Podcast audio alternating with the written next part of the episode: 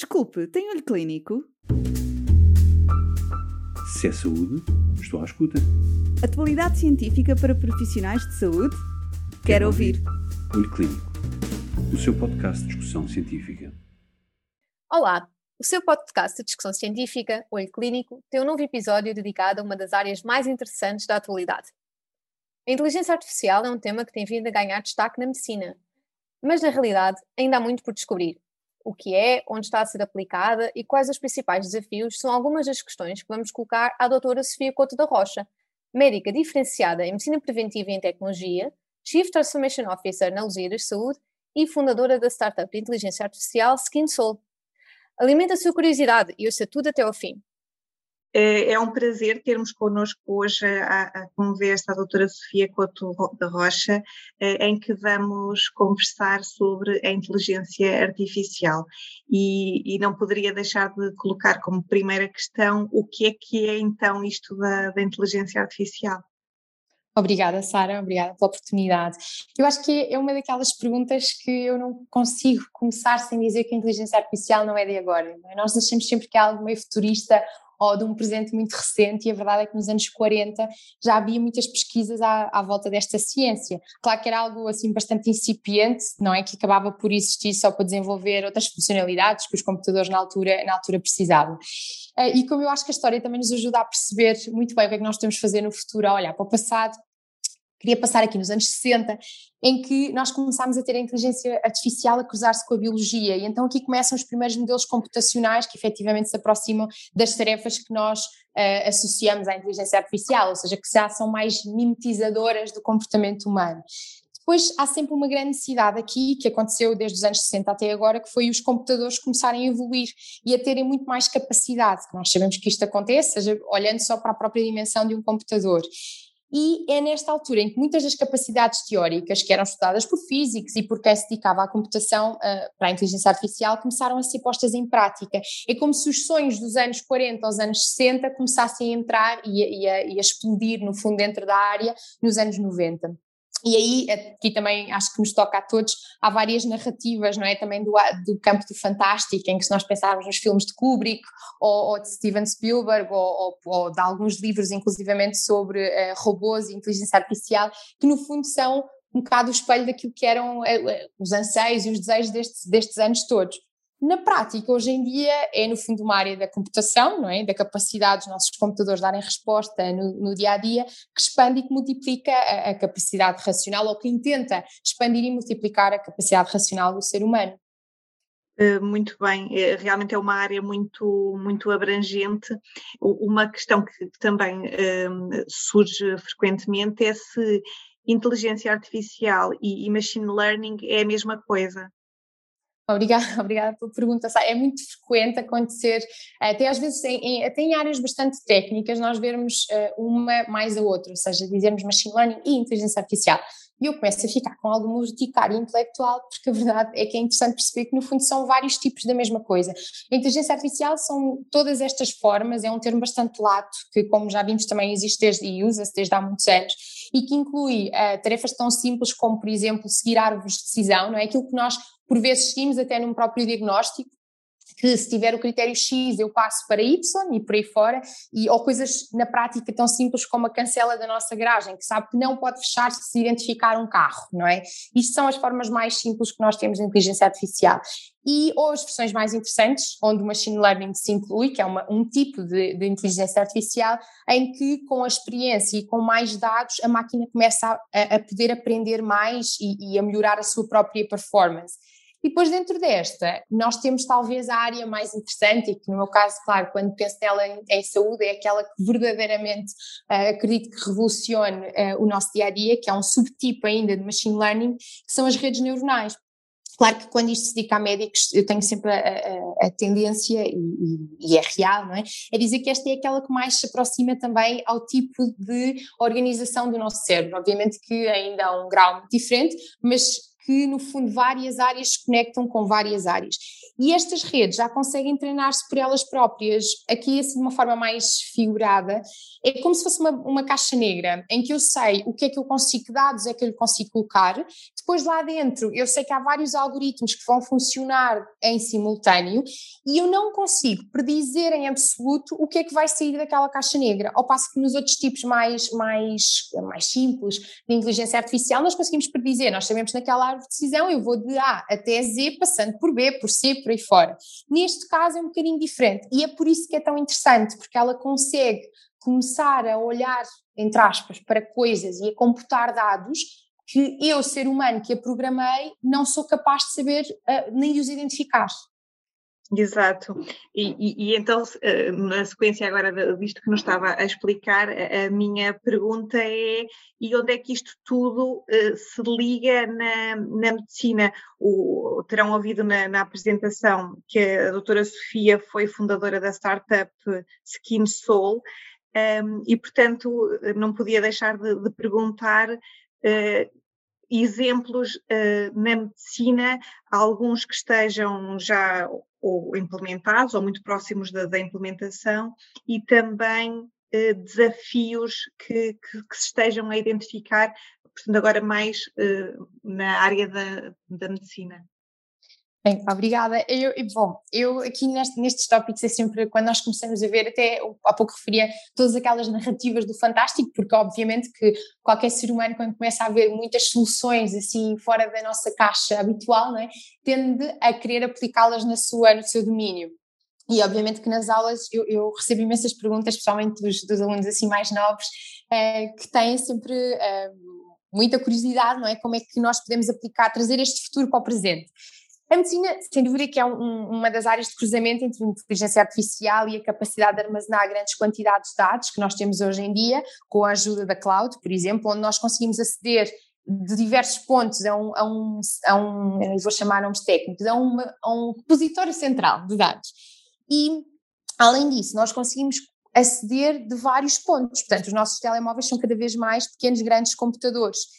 E isto é efetivamente uma das grandes revoluções que permite a inteligência artificial entrar, então agora sim, a, a, a full, ou pelo menos a, num momento interessante em termos de, de, medicina. Claro que nós vamos assistir àquilo que assistimos sempre que uma nova tecnologia entra, que é, eu gosto muito de, um, de uma imagem que é um, um uma imagem de Gartner que eh, nos mostra aquele momento de hype inicial, não é? Nós sempre temos uma nova tecnologia, o mesmo que aconteceu, por exemplo, com a luz, assim que a eletricidade entrou, nós achámos que ia resolver todos os problemas da humanidade e todos os que viessem mais para a frente. E depois temos um momento de desilusão em que percebemos que afinal ou a sociedade ainda não está pronta, ou a tecnologia ainda não está madura o suficiente, e depois acabamos por entrar então na fase platô, que é quando ela é realmente útil. E eu acho que nós aqui na inteligência artificial ainda estamos em algumas áreas nesta parte de entusiasmo máximo, que depois vai sofrer aqui alguma quebra. E com com isto, claro que eu não consigo não pensar no sonho de qualquer médico, que é, que é obviamente cuidar e o melhor possível do doente e imaginar uh, esse médico a poder ter acesso a toda a informação do mundo à distância de um clique, não deixa de ser, um, obviamente, um, um desejo. Nós, quando pensamos nesta, na medicina, é fácil pensar logo, e foi as áreas onde a inteligência artificial começou a dar uh, cartas mais cedo, que é efetivamente quando nós associamos a computer vision a visão computacional, no fundo, é uma, é uma forma de utilização de inteligência artificial no dia a dia e é onde nós temos, por exemplo, na imagiologia, na anatomia patológica, em que nós sabemos que são áreas em que a curva de aprendizagem é muito longa, não é? Para o ser humano, portanto, quando nós identificarmos vários padrões e sermos sensíveis a esses mesmos padrões, e então, claro que a inteligência artificial aqui não só acaba por ser muito boa em, em aprender rápido, automaticamente, digamos assim, como em ser muito predizível, não é? E nós conseguimos saber o que é que ela vai, eh, que ela não vai falhar naqueles que não falhou até agora. Isto, por exemplo, no campo, no, no campo, dos rastreios ou das triagens é muito interessante, imaginando, por exemplo, triar as patologias mais frequentes ou pesquisar as mais raras, para as quais normalmente nós não estamos tão sensíveis a identificar, consoante, obviamente, os desejos de, de quem a, a está a usar. Isto, obviamente, que reduz a capacidade de variabilidade, de erro também, e algo muito importante que é a variabilidade operador dependente, não é? Consoante a pessoa que está a olhar, posso dar um, um output diferente. Não substitui pessoas, e eu acho que isto é um, é um ponto também interessante. Exato, era é exatamente aí também que, que, queria falar, que é um, muitas, muitas das quem nos está a ouvir, muitas das pessoas que nos estão a ouvir são, são médicos, e portanto aqui a pergunta também poderia ser: será que uh, as máquinas vão substituir os médicos e se, se é uma, será uma profissão em, em risco? Um, e, e, gostava também que, que falasse sobre, sobre isso.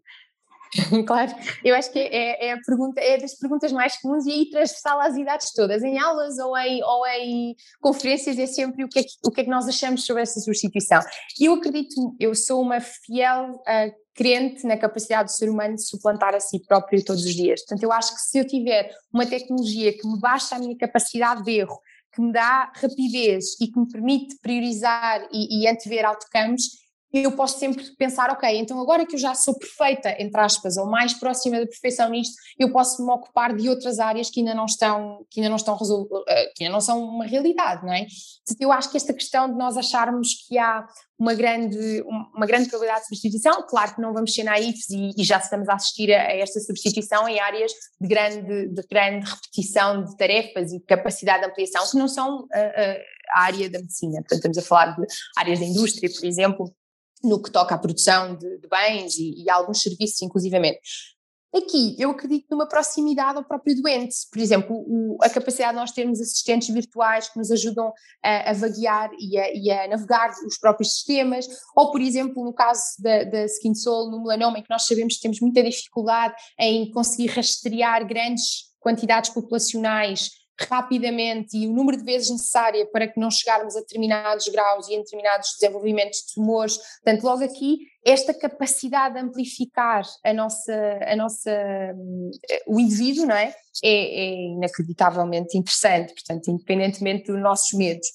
E depois ainda temos outras áreas que são aquelas que não estão aprofundadas e desenvolvidas na medicina com a inteligência artificial, mas com os quais ela se vai cruzar. Ela é, no fundo, quase como um, facilitador de outras áreas, seja, por exemplo, a genómica, seja a utilização da robótica, uh, quer em tempo real, quer à distância, seja, o, por exemplo, o processamento de linguagem natural, em que nós temos os, o, muitos dos nossos chatbots a poderem ser inteligentes ao ponto de aumentarem, por exemplo, a literacia em saúde a nível global. Nós tivemos um projeto interessante, foi voluntariado que foi a app Todos por Um, criámos em momento de Covid em parceria com a OutSystems, que era exatamente este objetivo, tentar aumentar a capacidade dos sistemas de saúde de darem resposta num contexto, neste caso, da pandemia. E depois temos uma área que é impossível e incontornável de se referir hoje em dia, de não se referir hoje em dia, que é a Digital Therapeutics, não é? A capacidade de aspirar a uma medicina personalizada, verdadeiramente data-driven e com um grau de especificidade e de rapidez uh, superiores ao que nós temos atualmente. Uh, imaginando que eu tenho uma doente que é a Maria, vamos chamar assim, uh, que tem um cancro raro que já tem, na sua genómica nós podíamos identificar esse, esse traço, que eu consigo, eu como médica dela, posso escolher e agregar toda a informação daquele tumor, daquele tumor a nível mundial, com, dos que têm as mesmas características genéticas e, e, e, saber, além disso, quais é são as probabilidades reais com determinado tipo de tratamento, o que é que eu posso antever de efeitos com os quais possa ter que lidar, como prever e prevenir e tomar decisões em tempo real é? em, é, sobre, esta, sobre este doente. Claro que isto é, é, ainda é mais, e aqui alavancando para terminar com esta questão dos desafios, é, a grande dificuldade está, de podermos ter isto como uma realidade tem que ver com, obviamente, arquitetura de sistemas e com uh, regulamentos de proteção de dados que não, não numa perspectiva de serem difíceis ou, ou, ou de nos uh, bloquear o acesso, mas sim porque os sistemas que nós usamos hoje em dia, uh, onde colhemos os dados, ainda não estão muitas vezes compliant com este tipo de, de regulamentos, numa forma que nós possamos ter dados uh, aleatórios e quase dados massivos das populações para ter verdadeiros data lakes, onde nós agregamos dados mundiais. Então acabamos por estar condicionados a um viés logo inicial, que é a, a pré-seleção dos nossos próprios uh, doentes, dos nossos próprios dados, não é? Eu tenho muita dificuldade em ter, por exemplo, no caso do melanoma, em ter dados de população com fototipos mais, mais escuros, com fototipos 4 para cima. Isto é um viés condicionado muitas vezes por este tipo de, de limitações legais não tanto de um ponto que toda a gente gosta de bater como culpado e que não é, que é a interoperabilidade tecnológica, ela é muito mais comercial, não é? Nós temos acordos que não nos permitem extrair dados, importar dados, agregar dados, muito mais do que por uma questão tecnológica, que hoje em dia já não é, eh, não é o issue, não é? Muito obrigada, doutora Sofia. De facto, com um tema como, como este, o grande desafio é mesmo cumprirmos o tempo que tínhamos para, para este podcast.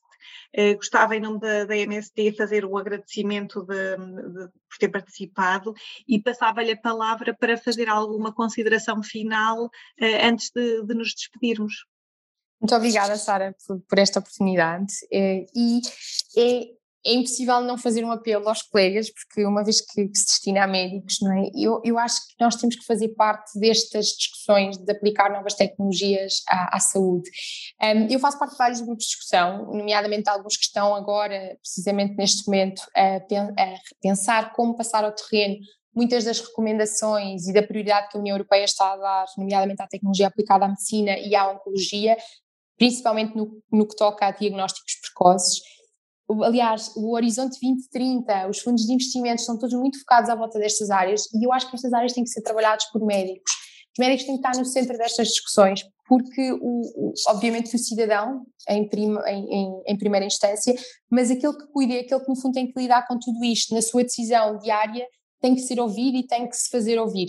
Portanto, a todos os colegas que me estão a ouvir, por favor, sejam parte ativa, não têm que ter o grau de conhecimento, obviamente, de tecnologia que alguém que a trabalha tem, mas têm o máximo grau de, de conhecimento na perspectiva do utilizador, que é isso que é sempre preciso. Muito obrigada.